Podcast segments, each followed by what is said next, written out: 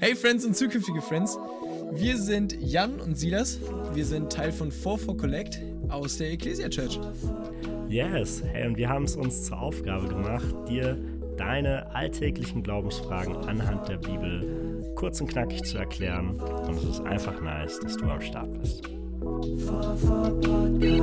Liebe Podcast-Freunde, herzlich willkommen zu einer weiteren Folge. Ich freue mich richtig arg äh, für ganz, ganz treue Podcast-Hörer. Wir durften schon mal ähm, Jans Zeugnis aufnehmen und heute haben wir wieder den herrlichen David Schneider mit am Start. Check, 1, 2, 3. Herzlich willkommen, Leute! Nice, David.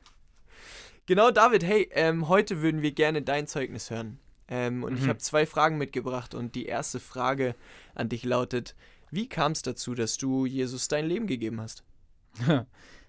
ja, also ich finde es ich find's jedes Mal so berührend, wenn ich so drüber nachdenke, weil ich glaube, jeder von uns hat so eine einzigartige, besondere Geschichte so mit Jesus, ne? Und deswegen, ähm, meine Geschichte ist nicht toller als deine, sondern Jesus, Jesus ist einfach krass, ne? Und ich liebe Jesus so sehr. Ähm, zu meiner Geschichte war es so, ähm, also ich habe schon immer wieder so den biblischen Jesus kennengelernt. Über die ganze Kinderzeit war, waren sehr oft mal sonntags im Gottesdienst und ja, äh, und für mich hat es sich alles so toll angehört. Also bedeutet, du liest die Bibel durch und ich glaube, keiner, kein Mensch würde sagen, hey, das sind ja voll die schrecklichen Geschichten, so, gerade im Neuen Testament. so, weißt du, so. Und kein Mensch würde sagen, hey, der biblische Jesus ist ja voll, also ist, den hasse ich, so, weißt du, so keiner, so wirklich. Ähm, weil einfach die, die Geschichten einfach sehr, sehr schön sind. Und das war auch immer das, so, was ich so für mich selber gefeedbackt habe, hey, ich finde diese Geschichten schön, aber ich weiß nicht, ob sie erstens real sind Vielleicht sind sie auch nur Märchen. Und zweitens, irgendwie hat es mich nicht so im Herzen ergriffen. Genau, ähm, und so bin ich mein Leben reingelebt, äh, habe auch relativ viel Mist tatsächlich erlebt, äh, irgendwann so mit, also für mich war bis Grundschulzeit, vierte Klasse, ich war, glaube ich, Himmel auf Erden. Und dann bin ich aufs Gymnasium gekommen und dann hat die Hölle angefangen, so gefühlt. Also, also plötzlich war es halt so, es gab so ultra viele so, ja, so Fights, ja, die Türken gegen die Russen und ich war dann irgendwie so ein bisschen mehr Wo so. warst du der, mit drin? Ich war bei der osteuropäischen Seite tatsächlich. so, weißt du so, äh, also manche haben mich so ein bisschen als Allmann dargestellt, aber ich habe tatsächlich ein bisschen tschechische Wurzeln bei mir, deswegen bin ich immer mit den Russen relativ gut klargekommen. aber so verstehst du, und dann bist halt plötzlich, die Realität war eine ganz andere, so von diesem so voll wohlbehütet, ging es halt aufs Gymnasium und da ging es halt ab. Und dann wurdest du plötzlich geschlagen aufgrund dessen, so wo du herkommst. Ne? Ähm, und deswegen viel Leid erlebt. Ähm, ich habe mich oftmals sehr allein gefühlt. Ähm, auch dieses, so dieses Gefühl, so also, weißt du, so, man ist allein, äh, weißt du so, ich, viele von euch kennen dieses Gefühl. Und dann sucht man plötzlich halt eben eine Gruppe, zu der man sich angehörig fühlt. Ne? Bedeutet, ich habe dann eben versucht, irgendwie Freundschaften der Schule zu, zu bilden, habe dann relativ viele schlechte Freunde so gehabt, um ehrlich zu sein ähm, die halt mich auch sehr oft ausgenutzt haben, die selber auch sehr viel Mist hatten, sehr viel Mist erlebt haben. Viele Scheidungskinder auch tatsächlich. Ähm, äh, viele Drogendealer, also sehr viel Mist einfach auch ähm, passiert bei mir im Freundeskreis.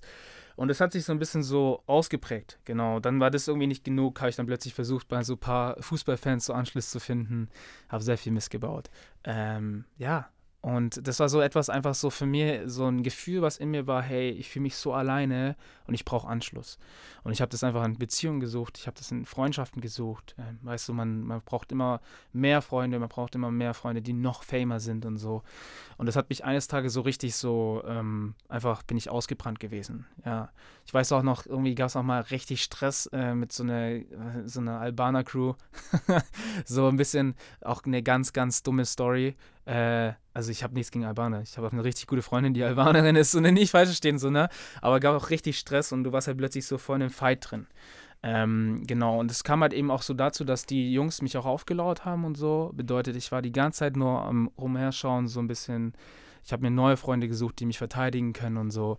Und das war so ein bisschen so das, wie ich aufgewachsen bin in Heidencrime. Also so ein bisschen auch Banden, äh, mäßig unterwegs und halt einfach eins hat mich immer wieder so richtig ausbrennen lassen, nämlich die Tatsache dessen, hey, ich bin gerade, also ich bin gerade an einem Ort, an dem ich nicht sein sollte.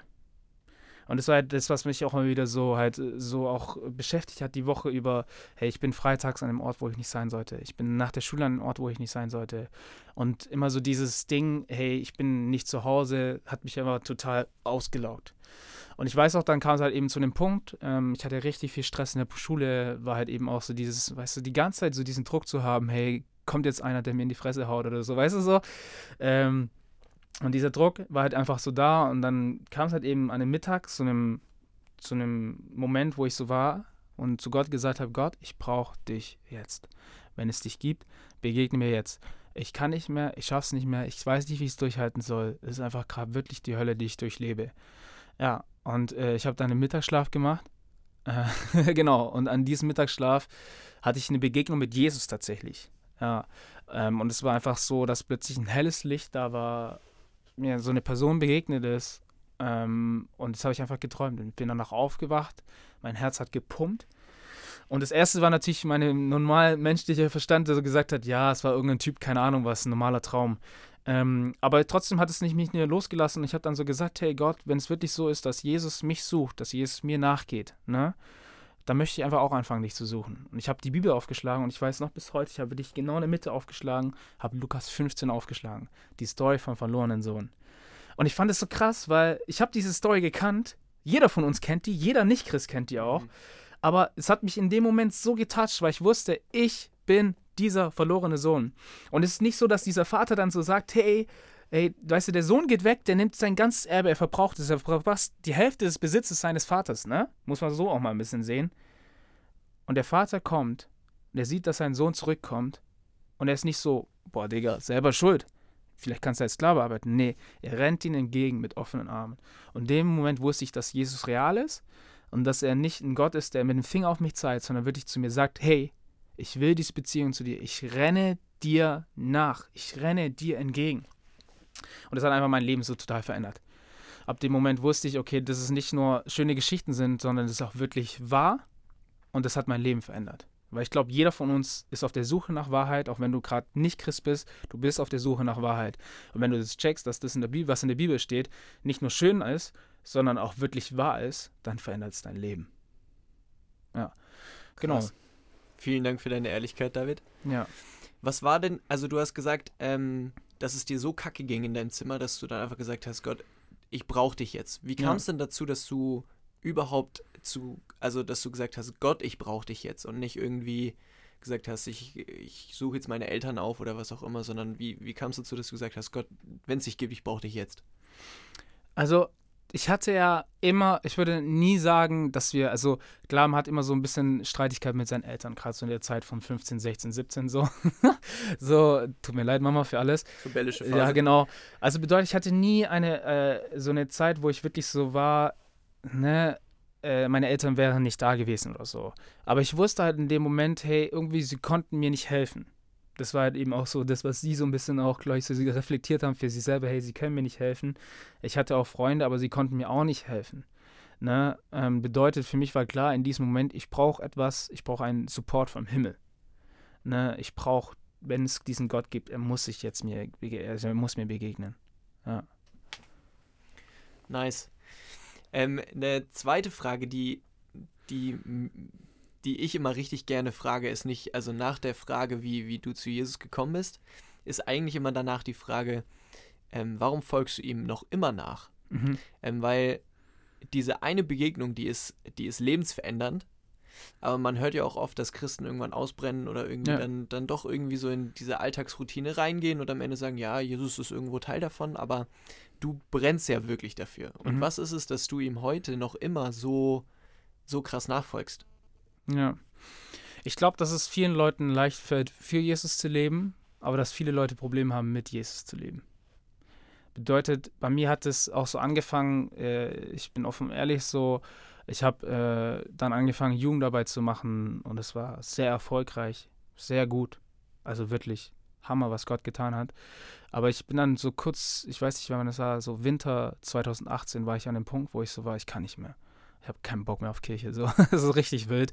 Ähm, und dann habe ich einfach so eins gecheckt, ja, David, du hast weder eine stille Zeit, du hast weder noch irgendwie Zeit mit Jesus, sondern du bist die ganze Zeit in der Kirche, du tust etwas für Jesus, aber du machst wenig mit Jesus, verstehst du? Ähm, und das ist so etwas, was ich gelernt habe, warum ich ihm nachfolge, weil ich es gelernt habe, ihn zu lieben. Genau, weil Jesus sagt ja auch ganz klar, hey, was sind die zwei wichtigsten Gebote? Liebe Gott und liebe Menschen. Ne? Ähm, und das ist so etwas, was ich jedem auch so weitergebe, warum folge ich Jesus nach? Weil ich ihn liebe. Ähm, ich darf Jesus kennenlernen nicht als Boss, sondern eben als Freund. Er ist auch mein Boss. Aber ich finde es einfach so cool zu sehen, dass Jesus sich auch bei mir so voll oft als, als Freund so erweist. Ne, dass ich in diese Beziehung mit ihm wirklich so hineingehen, durch mein Leben durchgehen darf. Ähm, genau, und das ist so etwas, was mein Leben verändert. Also es sind so alltägliche Situationen, wo ich einfach so sage, hey Jesus, ich brauche dich jetzt hier, ähm, kannst du mir das geben, weißt du so? Und er verschenkt, weißt du, er beschenkt mich. Er versorgt immer, er ist da, ich kann mit ihm reden, er ist mein bester Freund. Krass, voll ermutigend. Ja. Vielen Dank dir, David. Nicht nur für Gott leben, sondern auch mit ihm. Ja. Richtig, richtig cool. Vielen Dank dir, David, für deine Ehrlichkeit. Ähm, und dann hören wir uns nächste Woche. Ciao. Ciao.